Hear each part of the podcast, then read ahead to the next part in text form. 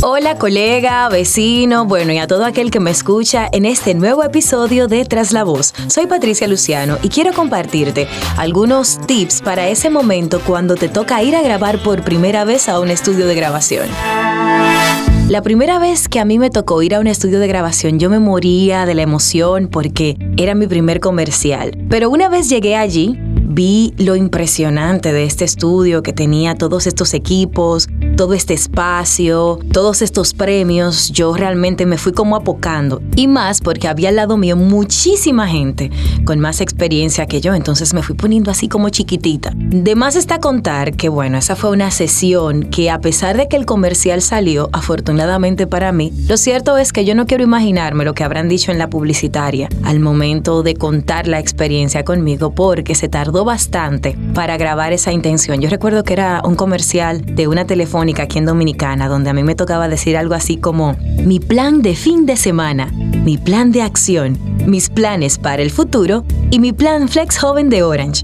Así es como debió haber sonado, así medio locutado, ¿verdad? Lo que yo hice en ese momento sonaba algo así. Mi plan de fin de semana, mi plan de acción, mis planes para el futuro y mi plan Flex Joven de Orange.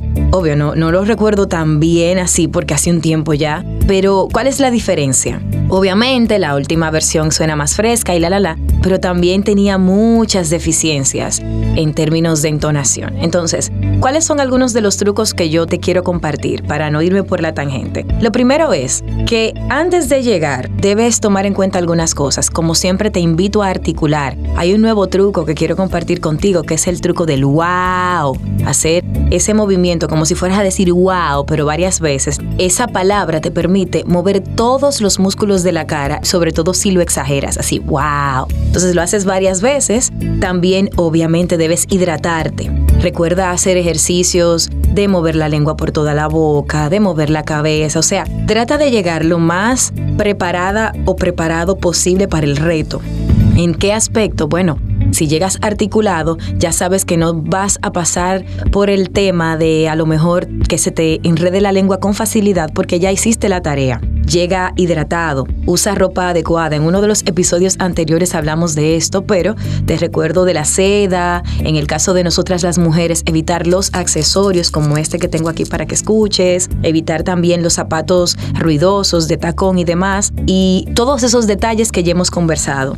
También te invito a llegar temprano, unos 15, 20 minutos antes. ¿Por qué? Porque así puedes relajarte, puedes ver el entorno, sentirte cómodo o cómoda y no tener la presión además del tiempo en contra tuya. Siempre, siempre pide el brief de lo que el cliente quiere. En la locución, por supuesto, como en la vida, claridad es tener velocidad. Eso lo dice mi mentora Susamaro. Así que si tienes claro los aspectos del personaje o de la intención, será más fácil para ti hacer lo que te piden también te recomiendo prestar atención. Hay detalles complementarios que puedes ir captando mientras estás hablando con la persona que te dirige. Por ejemplo, si estás esperando todavía que llegue un compañero, hazle preguntas acerca del personaje, cómo lo quiere, cómo lo haría, quién es esta persona, si tienes el tiempo. Si no, pues vas a ir desarrollando el personaje en la medida en la que te van dirigiendo, pero presta mucha atención a lo que te van indicando. Si es tu primera vez, de verdad no cometas el error de decir, ay, sí, sorry, es que como esta es mi primera vez, estoy tan nervioso, tan nerviosa, porque nada predispone más a un productor que que tú le digas eso. Obvio, si te lo preguntan, no vas a mentir y vas a decir que tienes experiencia, pero no te recomiendo que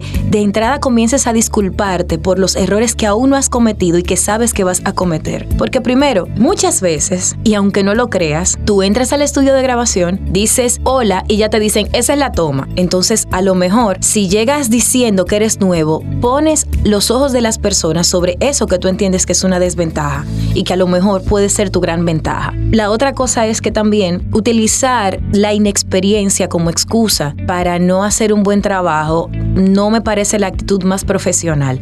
Creo que si eres inexperto o inexperta, lo lógico es que le prestes atención a todos los detalles, hagas tu mejor esfuerzo. Si te lo preguntan vas a ser honesto, pero no lo pongas como una justificación previa para que las cosas salgan de una manera o de la otra. No te boicotees. Si ya hiciste varias grabaciones, estás dentro de la cabina y te estás atascando, algunos tips adicionales. Respira. Inhalas. Exhalas. Todo esto mirando el texto para que no crean que estás loco. O sea, miras el texto, respiras así lentamente lo dejas salir, entonces retomas el texto. Haces un ABC o un ABC o un 1, 2, 3, dependiendo de donde me escuches, puedes eh, reconocer el truco. ¿Cuál es este? Le dices al productor o al cliente, mira, te voy a hacer tres versiones. Entonces lo haces en diferentes intenciones. Le dices que lo vas a hacer así con la única finalidad de que ellos puedan elegir cuál de esas intenciones es la que quieren que tú uses como base para darles diferentes opciones. Entonces, por ejemplo, si es es Diet Pop, que es mi marca inventada favorita para hacer los ejercicios, podría ser como, es simple, es Diet Pop. Es simple, es Diet Pop. Es simple, es Diet Pop. Entonces ya te van a decir, no, no, yo la quiero como la del medio, o la quiero como la última, o como la primera, pero no tan arriba. Entonces ya sabes por dónde irte y eso te da tiempo también para recuperar las energías y así poder trabajar sobre la base de algo concreto. Siempre ten pendiente de dónde debe venir la dirección. Hay veces que nos ha pasado, a mí me ha sucedido y tengo muchos cuentos, de momentos en los que me ha tocado que me dirija más de una persona y entonces uno se siente con mucha atención. Si eres nuevo, la atención es todavía más. Trata de ver a quién vas a prestar atención. Y esto lo vas a manejar con mucha delicadeza para que no se te note malhumorado, para que no se sienta que tú no eres una persona con la que se puede trabajar. De manera astuta, lo que te sugiero es que mires siempre a la persona de la que estás o de la que entiendes que vas a recibir la dirección. Por supuesto, la amabilidad es clave. Nada de lo que hagas dentro de la cabina puede denotar prepotencia, puede denotar molestia, puede denotar ningún tipo de malestar desde el punto de vista de que no estás conforme o cómodo. ¿Por qué? Porque al final del día nosotros somos un hilo conductor y tenemos que tratar de que nuestra voz sea nuestro instrumento y debemos tocarlo con amor. Así que siempre ten cuidado de cómo respondes, de cómo hablas, de tener la sonrisa siempre a la mano como una herramienta más para trabajar. Escucha activamente. Tú sabes que a veces cuando estamos en el estudio y siendo dirigidos, todo lo que buscamos es aprobación para sentirnos capacitados. Y a veces nos apresuramos y no escuchamos. Así que escucha muy bien lo que se te pide. El tono, por ejemplo, si te dicen, es que ella está feliz. Y a lo mejor te dicen, di diet pop. Y entonces tú dices, diet pop. Y te dicen, pero es que, es que yo lo quiero más feliz, está como medio apagado. Si te fijas entre el primer Diet Pop y luego el Diet Pop, el cierre está abajo. Por lo tanto, aunque el principio suena alegre, pero de verdad no estoy cerrando igual. Y ese tipo de detalles hacen la gran diferencia entre si eres efectivo o no al momento de dar la intención que el cliente te pide. A mí también me pasa que si no entiendo lo que se me pide, no lo puedo hacer.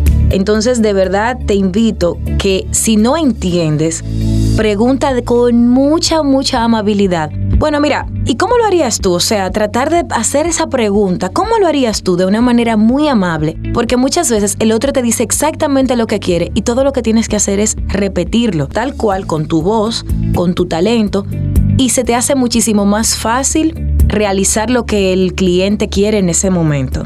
Y como mencioné ahorita la palabra aprobación, quiero hacerte un último llamado ahí. Cuidado con esa búsqueda de aprobación. Una cosa es que el cliente apruebe tu trabajo y otra distinta es que tú dependas de esa aprobación para hacer el trabajo. Y eso lo que quiero decirte es, te llamaron porque quieren tu voz tu intención, tus características, lo que tú le puedes aportar a esa cuña en ese momento. Entonces, haz tu trabajo lo mejor que puedas, pero hazlo desde el corazón. Escuchando activamente entenderás lo que el cliente te pide, pero si estás más pendiente de la aprobación que de hacer tu trabajo, ni una cosa ni la otra, ni tendrás la aprobación del cliente ni harás bien tu trabajo. Así que será hasta una próxima entrega de Un Tras la Voz. Recuerda que me puedes seguir en las redes sociales como Patricia Luciano. Por ahí podemos contactarnos, hablar, compartir y bueno, te seguirás enterando de todas las cosas que estoy preparando para ti. Un gran abrazo y hasta el próximo episodio.